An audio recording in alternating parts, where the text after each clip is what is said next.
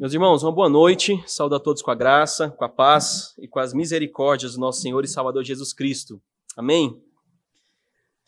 Coube a mim, nesse final de semana de Natal, trazer a mensagem aos irmãos da parte do Senhor e convido a todos a abrir a palavra do Senhor, então, no livro do profeta Abacuque. Nós leremos a partir do capítulo 2. Hoje vai estar um pouquinho mais difícil aí, ó, para achar o livro. Profeta Abacuque, capítulo 2. Às vezes, facilitando, é o quinto de trás para frente no Antigo Testamento. Livro do profeta Abacuque, capítulo 2, nós leremos a partir do versículo 6, meus irmãos. Mesmo assentados, mas com toda reverência, essa é a palavra do nosso Deus. Não levantarão, pois, todos estes contra ele um provérbio, um dito zombador? Dirão: Ai daquele que acumula o que não é seu, até quando? E daquele que a si mesmo se carrega de penhores. Não se levantarão de repente os teus credores? E não despertarão os que te hão de abalar? Tu lhes servirás de despojo Visto como despojaste a muitas nações, todos os mais povos te despojarão a ti, por causa do sangue dos homens e da violência contra a terra, contra a cidade e contra todos os seus moradores. Ai daquele que ajunta em sua casa bens mal adquiridos, para pôr em lugar alto o seu ninho, a fim de livrar-se das garras do mal. Vergonha maquinaste para tua casa Destruindo tu a muitos povos, pecaste contra a tua alma, porque a pedra clamará da parede e a trave lhe responderá do madeiramento. Ai daquele que edifica a cidade com sangue e a fundamenta com iniquidade. Não vem do Senhor dos exércitos que as nações labutem para o fogo e os povos se fatiguem em vão? Pois a terra se encherá do conhecimento da glória do Senhor, como as águas cobrem o mar. Ai daquele que há de beber o seu, ai daquele que dá de beber ao seu companheiro, misturando a bebida o seu furor, e que o embebeda para lhe contemplar as vergonhas. Serás farto do opróbrio em vez de honra.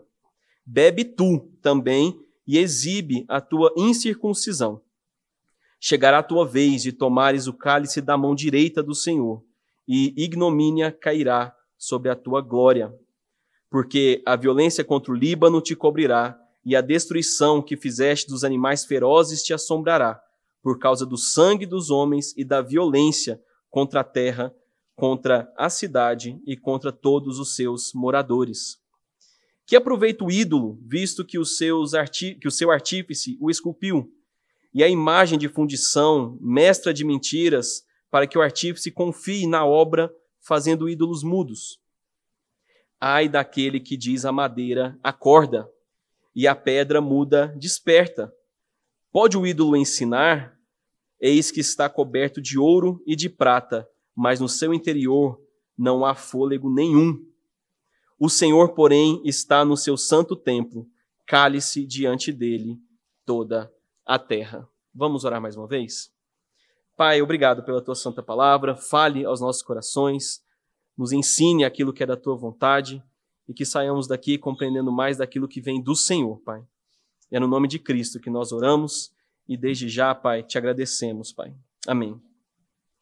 Queridos, o como nós temos, de alguma forma, nesse tempo que temos vivido, recebido as notícias como nós temos recebido informações a respeito da nossa saúde pública, a respeito das decisões políticas, a respeito das decisões econômicas do nosso país, a respeito da liberação do ensino de ideologia de gênero nas escolas, a respeito de tantos questionamentos que na palavra do Senhor vemos que vai contra ao que Deus pede. Por muitas vezes, ao nós ouvirmos notícias sobre essas coisas, cresce uma indignação e pensamos muitas vezes, se fosse eu, eu faria diferente. ou até desejando que aquelas pessoas que vemos que têm feito de forma errada merecem a prisão, precisam ser presos e deveriam pegar pena máxima.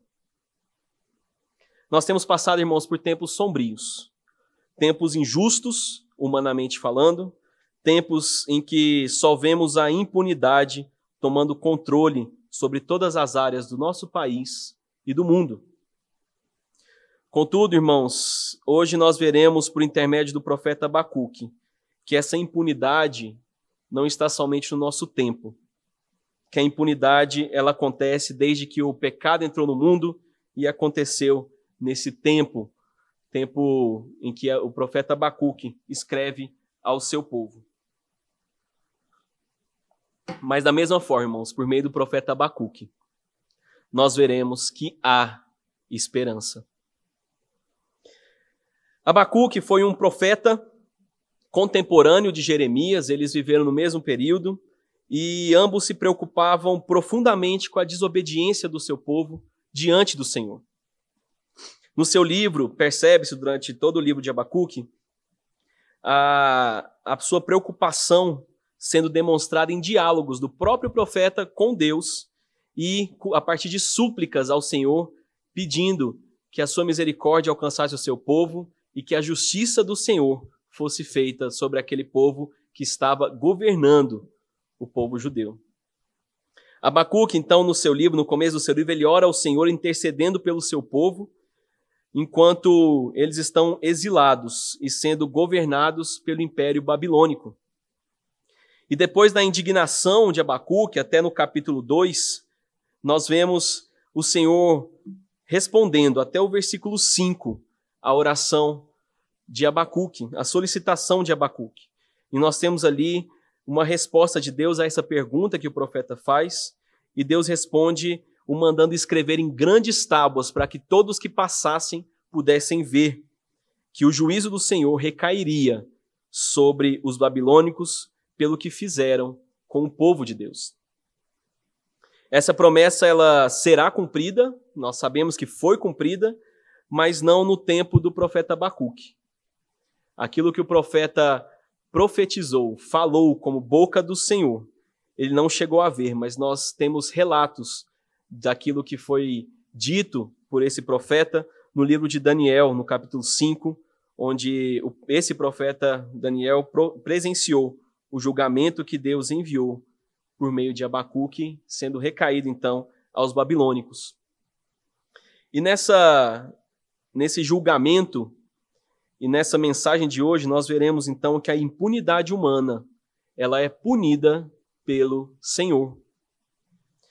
Nós veremos isso em dois pontos. No primeiro ponto, nós veremos que o Senhor castiga aqueles que buscam a glória para si. Venham comigo a partir no começo do versículo 6, que diz: Não levantarão, pois, todos estes contra ele um provérbio, um dito zombador? Quem são esses que levantarão? Aqui Abacuque está escrevendo uma resposta do Senhor, dizendo que os povos conquistados pelos babilônicos, pela, pelo reino, pelo povo babilônico, se levantaria e ali cantaria, profetizaria, é, falaria o provérbio, um dito zombador, zombaria da própria Babilônia. E Jeremias, inclusive, no capítulo 51, ele fala a respeito dessa queda em que o profeta Abacuque vai falar, vai zombar dos babilônicos. E a partir disso, depois dessa pergunta, ele fala que esses povos, esses que sofreram por meio das mãos babilônicas, eles dirão. E aí nós vemos cinco condenações. Aqui são chamados de os cinco ais de Abacuque. No, na segunda metade do versículo 6, nós vemos ai daquele que acumula. No versículo 9, ai daquele que ajunta versículo 12, ai daquele que edifica a cidade, 15, ai daquele que dá de beber ao seu companheiro, e 19, ai daquele que diz, a madeira acorda. Todos esses ais, irmãos, eles estão num formato de cântico de lamentação. No, no, no costume, na tradição judaica, eram cânticos fúnebres, cânticos de tristeza. Mas nesse caso aqui foi usado como forma de zombaria, de de uma forma irônica para zoar os próprios babilônicos, para colocar aos babilônicos aquilo que aconteceria com eles. Afinal, não creio eu que o profeta se preocuparia com a iminente queda de um povo que estava governando a sua nação, um povo inimigo que estava oprimindo o seu povo. E Deus, então, por meio do profeta, vai zombar dos mesopotâmios, dos babilônicos, pelos ganhos desonestos que eles tiveram e pelo que ainda acontecerá com eles. E nós veremos cada um desses ais e veremos como que cada um deles quebra de alguma forma os mandamentos do Senhor que o Senhor dá por meio de Moisés. E o primeiro ai que nós veremos no versículo 6, a partir da segunda metade, até o versículo 8 diz: Ai daquele que acumula o que não é seu, até quando? E daquele que a si mesmo se carrega de penhores. Não se levantarão de repente os teus credores e não despertarão os que te hão de abalar? Tu lhes servirás de despojo Visto como despojaste a muitas nações, todos os mais povos te despojarão a ti, por causa do sangue dos homens e da violência contra a terra, contra a cidade e contra todos os seus moradores. Queridos, a Babilônia, ao invadir outras nações, eles acumulavam para si todas as riquezas daqueles povos. Eles acumulavam para si tudo que poderia ter algum valor, e nessa ganância eles desejavam cada vez mais conquistar outros povos para somar, para crescer mais na sua riqueza, crescer mais diante daqueles povos que eles conquistavam. Diante dessa ganância, nós já vemos a quebra do décimo mandamento, onde o Senhor nos diz: não cobiçarás, não serás ganancioso. As nações que sofreram com a Babilônia farão o mesmo, isso é o que o profeta Abacuque está falando. Vocês, babilônicos, que invadiram, que de alguma forma roubaram e fizeram, tomaram, saquearam as riquezas, desejaram aquilo que era nosso. Aquelas nações que sofreram farão o mesmo com o reino e se levantarão contra ele. E aí nós vemos o princípio então da retribuição. Aquilo que o reino babilônico havia plantado, eles iriam colher. Há uma então inversão da sorte babilônica aquilo que eles conquistaram ilegalmente, desejaram de forma a fazer mal a outras nações, aquilo eles receberiam como um castigo proporcional às ofensas realizadas por esse povo. Deus, irmãos, ele é justo e castiga o pecado na justa medida. E Abacuque está falando exatamente isso. Da forma que vocês agiram, que foram contra a vontade do Senhor, pecaram contra o Senhor, e fizeram mal a outros povos e ao povo do Senhor. Da mesma forma, de igual modo, vocês receberão dessa justiça, ou seja, na justa medida. E Deus recai sobre a cabeça do pecador, então, e dos babilônicos aqui, a consequência do seu pecado, e esse é o primeiro ai, primeiro mandamento que nós vemos sendo quebrado. No segundo ai, nós vemos a partir do versículo 9. Ai daquele que ajunta em sua casa bens mal adquiridos, para pôr em lugar alto o seu ninho, a fim de livrar-se das garras do mal. Vergonha maquinaste para a tua casa, destruindo tu a muitos povos. Pecaste contra a tua alma, porque a pedra clamará da parede e a trave lhe responderá do madeiramento. Os babilônicos eles conquistavam na sua ganância, buscando por toda a riqueza, eles conquistavam na violência, matando, judiando, escravizando outras nações, outros povos, e forçando esses povos, esses que eram escravizados, a construir a própria Babilônia. Nós vemos o sexto mandamento aqui, irmãos, sendo quebrado. O mandamento do não matarás.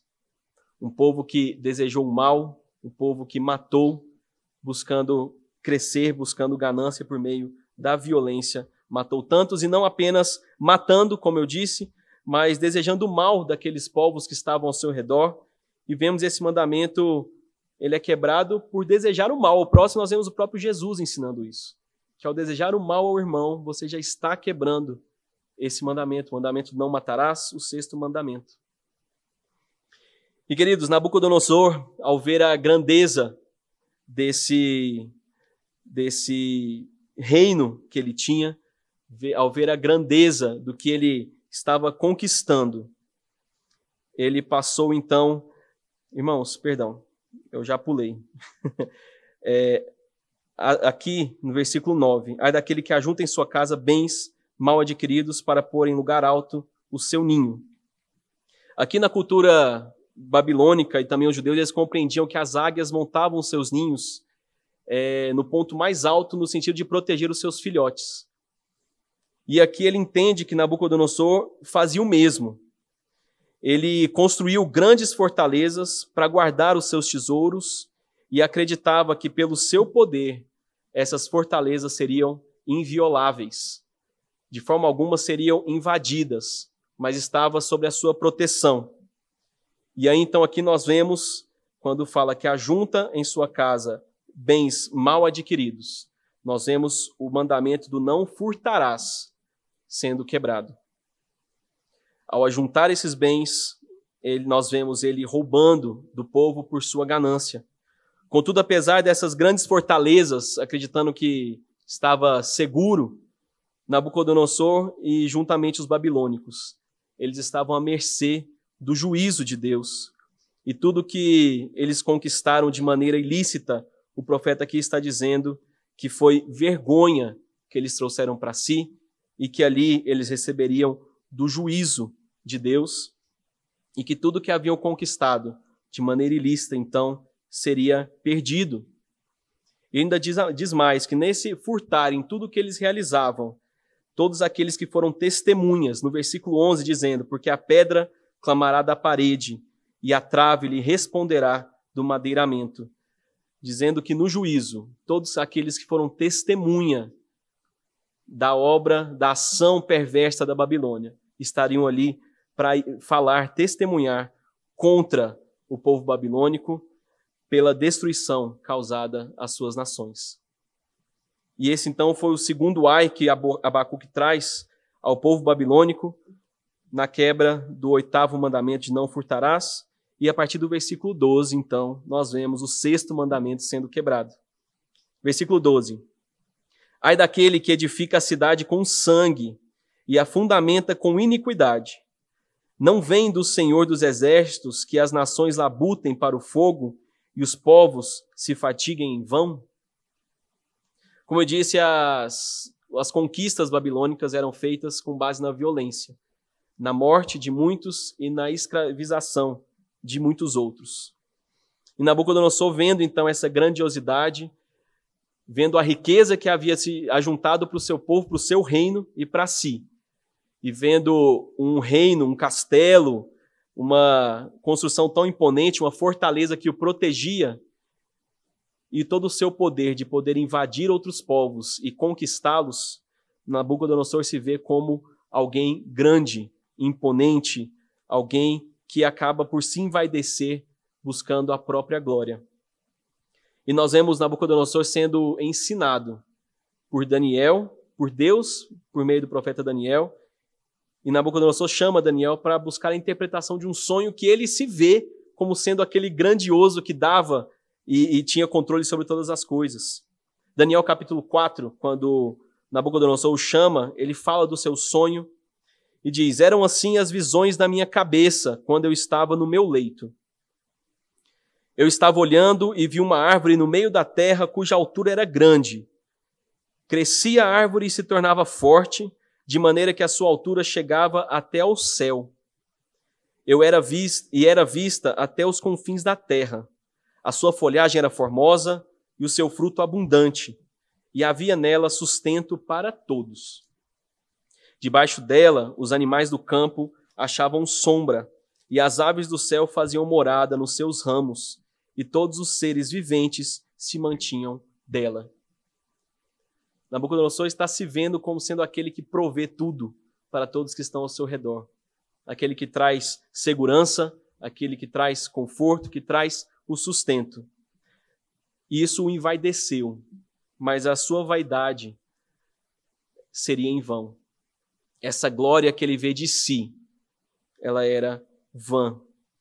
E Deus diz pela boca do profeta Abacuque que tudo isso acabaria todo o trabalho forçado do povo não teria mais sentido para a Babilônia, porque Deus iria derrubar todas as suas construções. Contudo, irmãos, em meio a tanta escuridão, em meio a tantos mandamentos quebrados, em meio a tantos ais, o Senhor, pela boca do profeta, ele traz um sopro de esperança. Leiam comigo o versículo 14. Pois a terra se encherá de conhecimento da glória do Senhor, como as águas cobrem o mar. Queridos, o Senhor lembra Abacuque e nos lembra nessa noite da sua promessa. Uma promessa que para nós também ainda não chegou. A terra se encherá do conhecimento da glória de Deus. O povo que tinha o conhecimento da glória de Deus, o povo de Deus venceria todo esse sofrimento, e é isso que Abacuque está falando. Está trazendo como conforto ao seu povo e para cada um de nós. Ao se referir ao termo que é, enquanto as águas cobrem, como as águas cobrem o mar, nós vemos esse relato também em Isaías, capítulo 11, quando ele diz: Não se fará mal nem dano algum em todo o meu santo monte, porque a terra se encherá do conhecimento do Senhor, como as águas cobrem o mar. O Senhor mais uma vez está falando que a sua glória encherá toda a terra. E essa glória, nós já sabemos como ela deve ser alcançada. Jesus, quando nos dá a grande comissão, quando nos diz: ide e pregai o evangelho a toda criatura, o Senhor está falando: leve o evangelho de Cristo a toda a terra. A vinda de Jesus, é, e é isso que ele quer que pregue, esse evangelho salvífico, esse evangelho maravilhoso, reinará sobre todas as nações e a glória do Senhor transbordará em toda a terra. Quando Abacuque traz esse conforto, esse consolo ao seu povo, é o mesmo consolo que temos quando o Senhor nos manda proclamar o Evangelho para que a glória do Senhor alcance a todos. E essa é a esperança que nos é dada e esse conhecimento de Deus, a experiência de um relacionamento íntimo com Ele, a todos aqueles que ouviram do Evangelho e aceitaram Cristo como Senhor e Salvador, encherá toda a terra. Será então a manifestação visível do poder de Deus, a sua glória para todos os homens, para toda a criação. Queridos, como ilustração desse primeiro ponto, nos três primeiros ais, nós vemos tantas injustiças para com o povo de Deus e com outras nações também, tantas coisas que foram feitas contra o Senhor, e de alguma forma isso pode encher o nosso coração de indignação, porque nós vemos isso acontecendo nos dias de hoje. Nos traz à memória coisas muito presentes nos dias de hoje, como eu disse, como injustiças, roubo, corrupção, fraudes, mentiras, enganação, politicagens acima de, da preocupação com a nossa nação, homens ímpios que fazem o que querem e não recebem o que merecem. E Abacuque aqui está indignado com isso. Senhor, o teu povo está sendo subjugado por uma nação que não segue ao Senhor. Cadê a sua justiça? Porque ele reconhece que a justiça vem do Senhor. E queridos, nós vemos aqui a cobiça, o furto e a morte reinando sobre o povo da Babilônia. Mas essas realidades, elas vêm sendo cada dia mais exaltadas. O desejo para que aquele que não é, é ímpio ou que fez algo ruim que foi contra a palavra do Senhor, merece de alguma forma se livrar, se safar dessa justiça. Vem, vemos realidades, é, mas essas realidades vêm sendo cada dia mais exaltadas na nossa cultura. Nós vemos filmes de ação super violentos, nós vemos novelas e seriados em que torcemos para que o vilão vença e não o mocinho, ou para que aquele casal se separe para que tenha outro relacionamento. No começo do ano em que eu e a Glênia pegamos Covid, a gente fez uma maratona de série. Da série How to Get Away with Murder, ou da Netflix, Como Defender um Assassino. E quase pro final lá, eu ainda falei, falei com ela, bem, você percebeu que Você reparou que agora a gente está torcendo para que a, a, a atriz principal, a Annelise, que é a personagem, e seus alunos saiam impunes das coisas ruins que eles têm feito? Quantas vezes, irmãos, nós vemos uma novela, vemos um seriado e, sem perceber, estamos torcendo para que aquilo que não é agradável ao Senhor aconteça.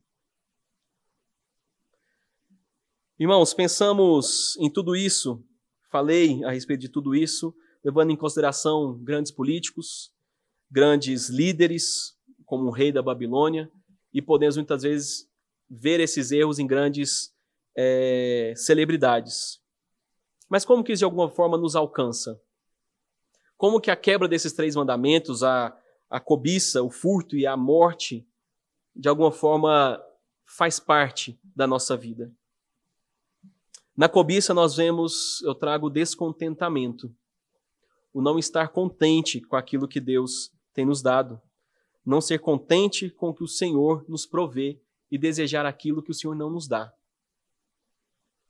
No oitavo, que é o furto, quando vemos filmes recém-lançados sendo baixados pela, pela plataforma uTorrent, que não foram liberados ainda, documentos em PDF que não são de domínio público, assinatura de contas de aplicativo que são compartilhados entre toda uma turma, grupos de amigos, um gatonete,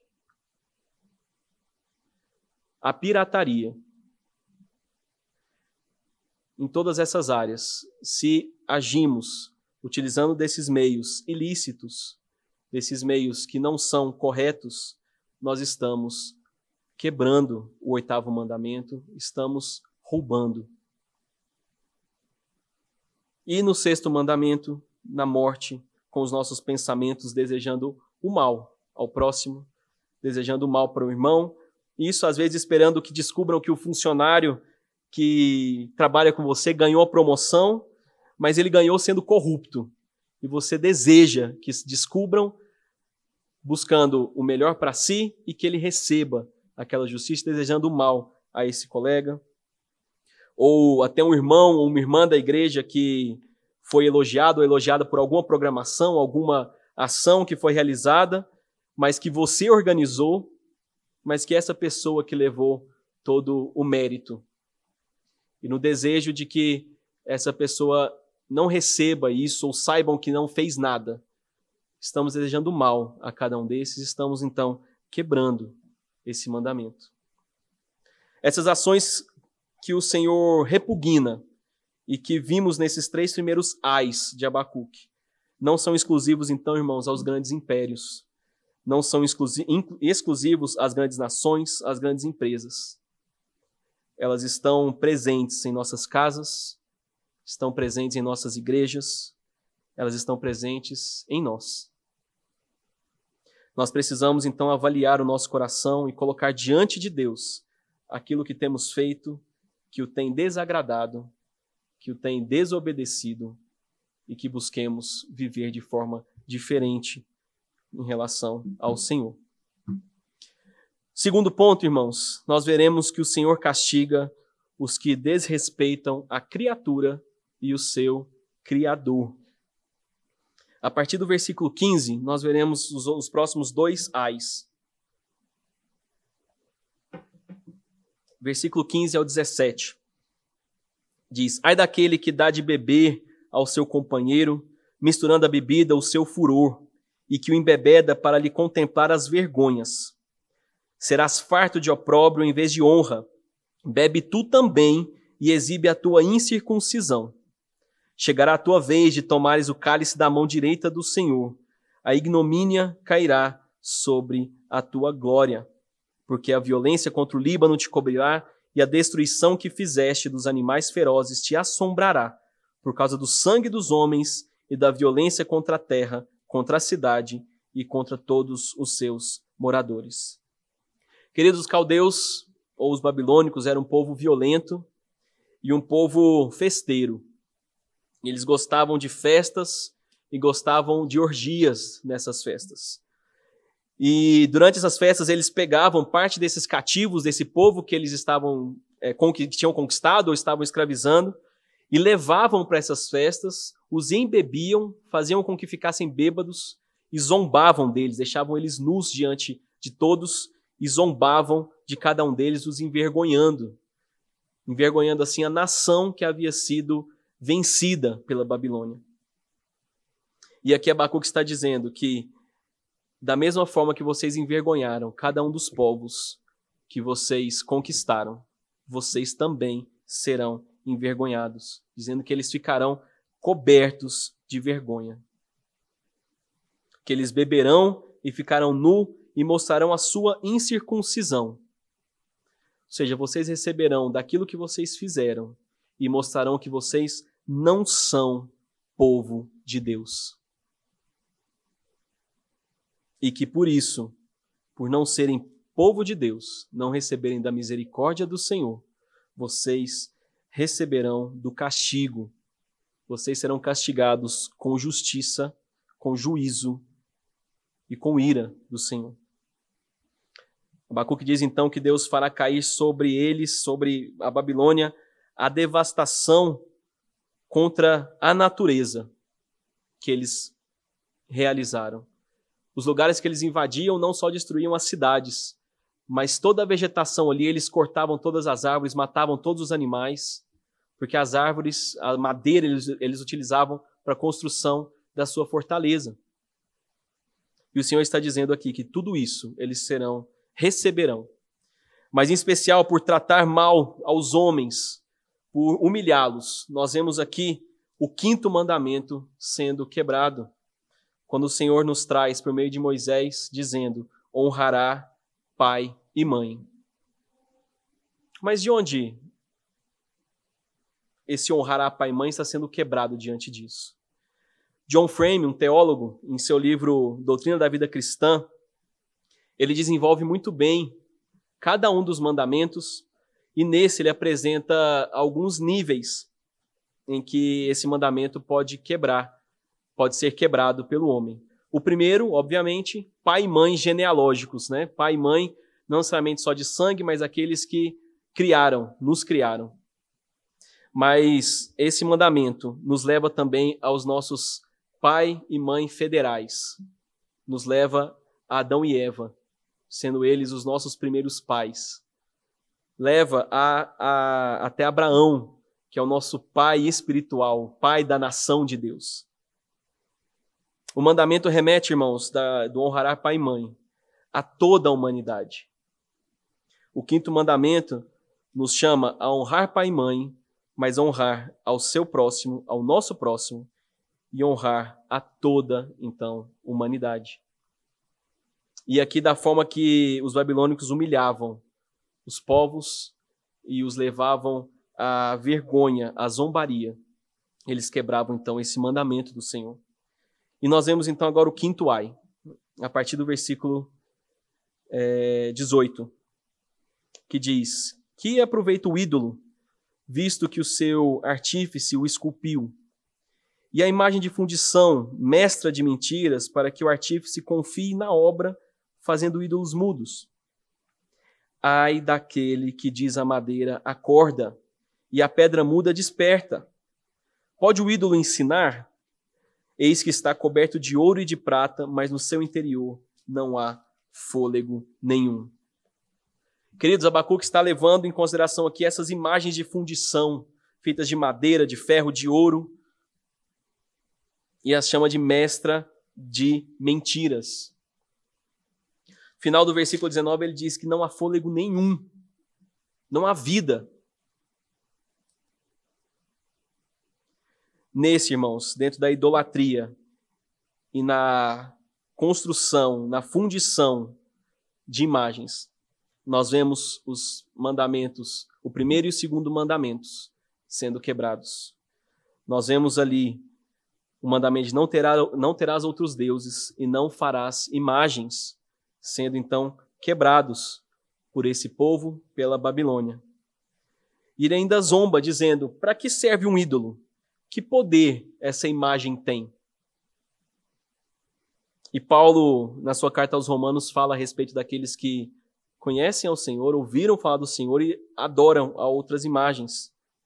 Romanos capítulo 1, Paulo escreve a partir do versículo 18, nos versículos 18, 20 e 21, dizendo que a ira de Deus se revela do céu contra toda impiedade e perversão do, dos homens que detêm a verdade pela injustiça.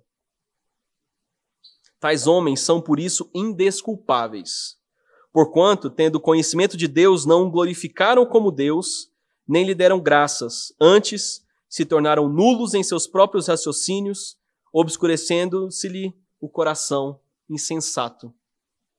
Aqueles que adoram outros deuses, que não reconhecem Deus como sendo o grande Deus, o único Deus, esses diante do Senhor são indesculpáveis.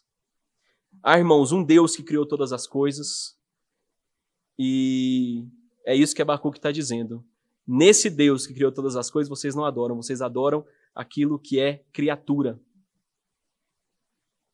Eu já trouxe a, aos irmãos algumas, falei isso algumas vezes, que é o homem, a imagem e semelhança de Deus é a coroa da criação. Não no princípio, na ideia de trazermos, trazer soberba aos nossos olhos, mas o homem é a coroa da criação e foi colocado como co-regente, co-administrador de tudo que foi criado. Acima do homem, só há Deus. E compete ao homem adorar aquilo que é superior a ele. Não é o sol, não é a estrela, não é imagem de escultura, não é ouro, não é prata, não é madeira, não é nenhuma imagem de fundição. Não é nenhum homem a ser adorado porque somos iguais diante do Senhor, como imagem e semelhança de Deus. A nós só nos resta adorar ao Deus vivo, aquele que nos criou. E Abacuque está falando, a semelhança dos ídolos mudos, esses ídolos que não têm vida. Os, meus, os seus adoradores ficarão mudos diante do Senhor. Não terão o que falar diante da grandeza do Senhor. E mais uma vez, depois de dessa segunda leva de ais, o profeta nos traz mais uma vez uma mensagem de esperança. Versículo 20, irmãos. O Senhor, porém, está no seu santo templo. Cale-se diante dele toda a terra. Queridos, Abacuque está falando simplesmente o seguinte: o Deus verdadeiro vive.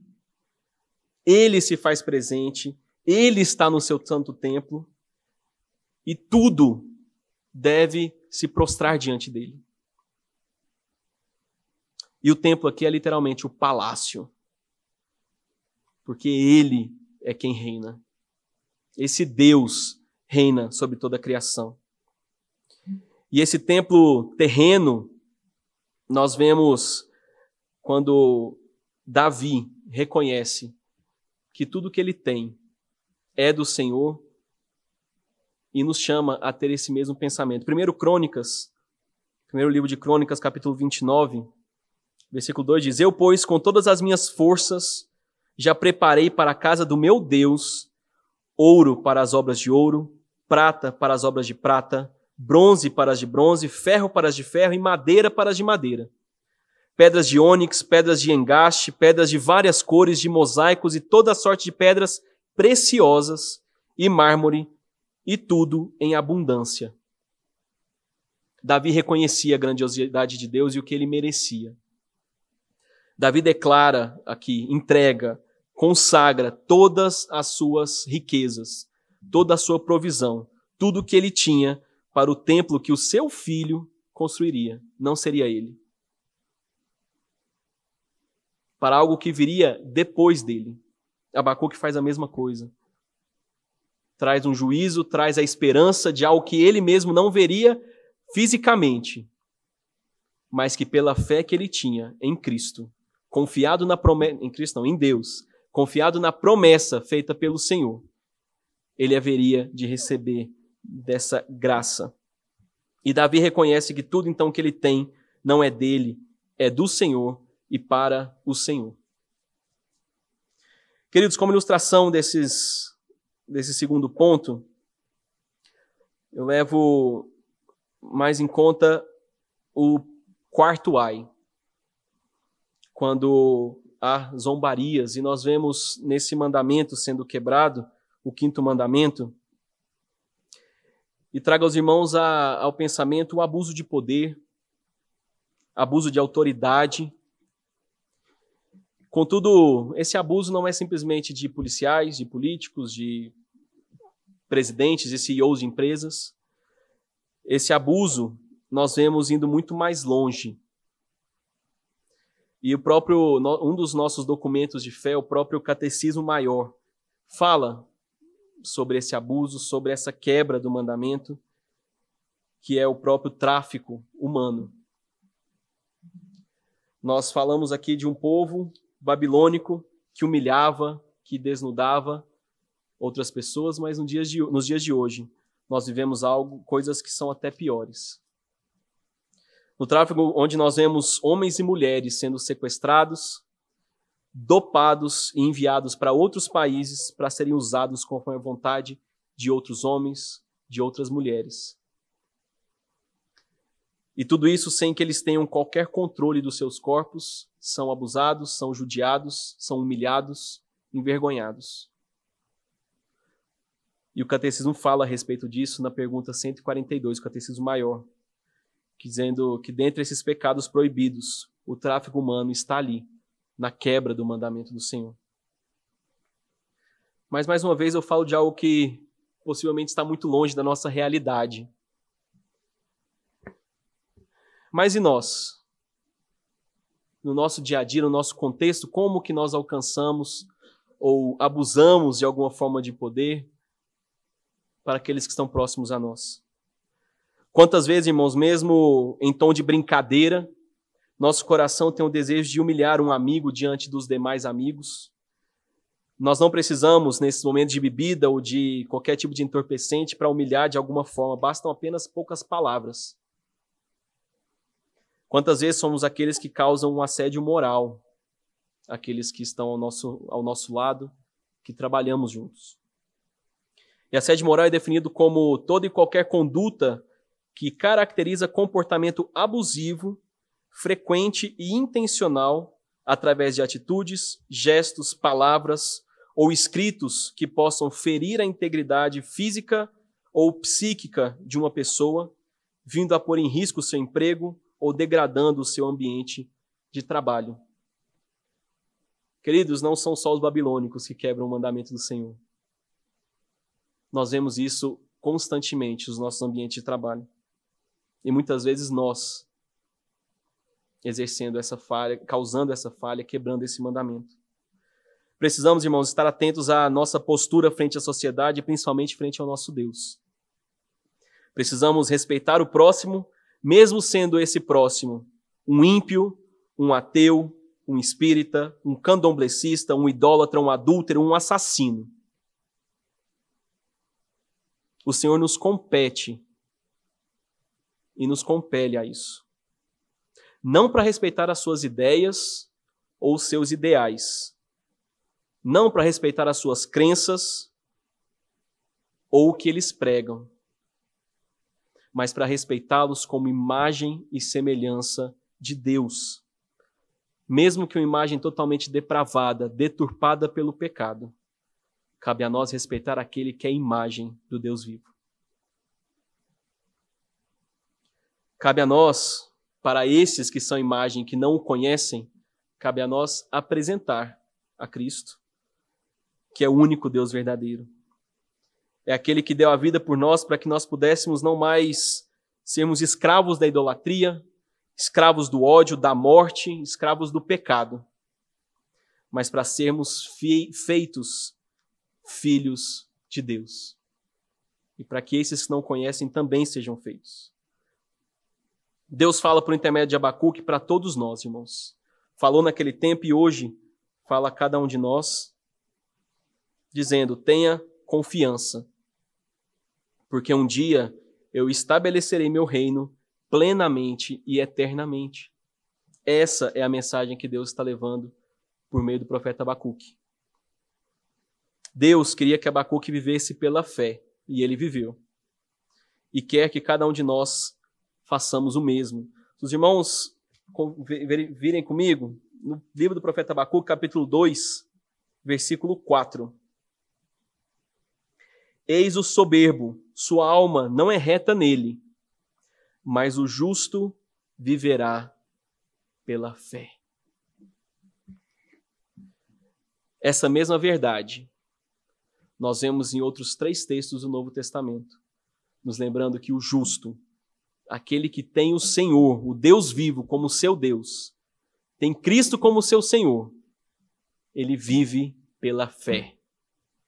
Na promessa dessa esperança, na expectativa de viver a presença gloriosa do Senhor sobre toda a terra, como a água cobre o mar, como as águas cobrem o mar, e o Senhor que está no seu santo templo e que todos se calam diante dele.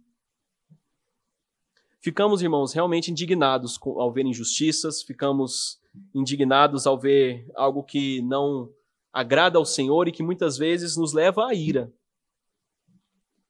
Mas devemos lembrar que, mais do que nós, Deus está vendo e Deus há de fazer justiça com cada um. Deus pune os ímpios e Deus continua a governar toda a terra, porque Ele é justo. Mas temos que nos lembrar, irmãos, que essa justiça era para cada um de nós também. Nós também somos transgressores da lei de Deus. Contudo, pela graça em Cristo Jesus, nós não recebemos dessa ira, não recebemos de nenhum desses cinco ais. Porque em Cristo nós somos justificados e somos perdoados. E a vitória final, então, irmãos, já está garantida. Jesus Cristo, Senhor, é a nossa vitória, é a nossa esperança.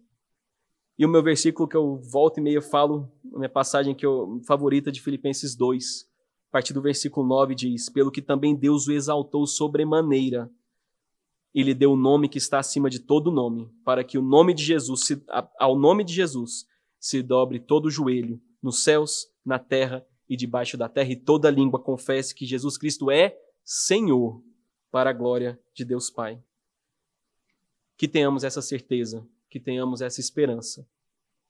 E concluindo, irmãos, faço a pergunta de como está o seu coração. Como você tem ansiado pela justiça? Tem esperado no Senhor? ou tem de alguma forma buscado uma justiça própria? Aquilo que você acha que é justo diante daqueles que você vê como pecador, como injusto. Os salmos nos ajudam muito em relação a isso, porque nós vemos algo muito humano. Do próprio salmista pedindo: Deus, destrói os meus inimigos. Salmo 73, nós vemos o salmista falando isso.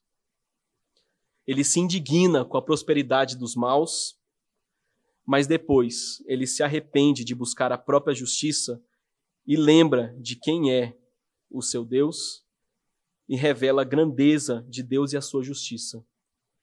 Apesar da ira e desejar o mal, ali ele lembra, se lembra de quem Deus é e que a justiça é do Senhor. Precisamos lembrar, irmãos, que que a justiça do Senhor vem, virá e ela vem. Em tempo oportuno que é no tempo do Senhor, para que todo aquele que não o reconhece e não o obedece, receba. O Senhor nos demanda então obediência. Cristo, em obediência, nos amou e deu a sua vida por nós, e essa é a maior obra, maior obra, e nós somos gratos a isso, porque nele temos a salvação. Deus nos, nos demanda sermos como Ele, sermos imagem e semelhança de Cristo Jesus. Não vou contar a história agora, encerrando, mas todos conhecem a história do bom samaritano. Eu vou ler apenas o comecinho dela, que está em Lucas 10, versículo, a partir do versículo 25, dizendo: E eis que certo homem, intérprete da lei, se levantou com o intuito de pôr Jesus à prova, e disse-lhe: Mestre, que farei para herdar a vida eterna? Então Jesus lhe perguntou: Que está escrito na lei? Como interpretas? A isso ele respondeu: Amarás o Senhor teu Deus de todo o teu coração, de toda a tua alma, de todas as tuas forças e de todo o teu entendimento, e amarás ao teu próximo como a ti mesmo.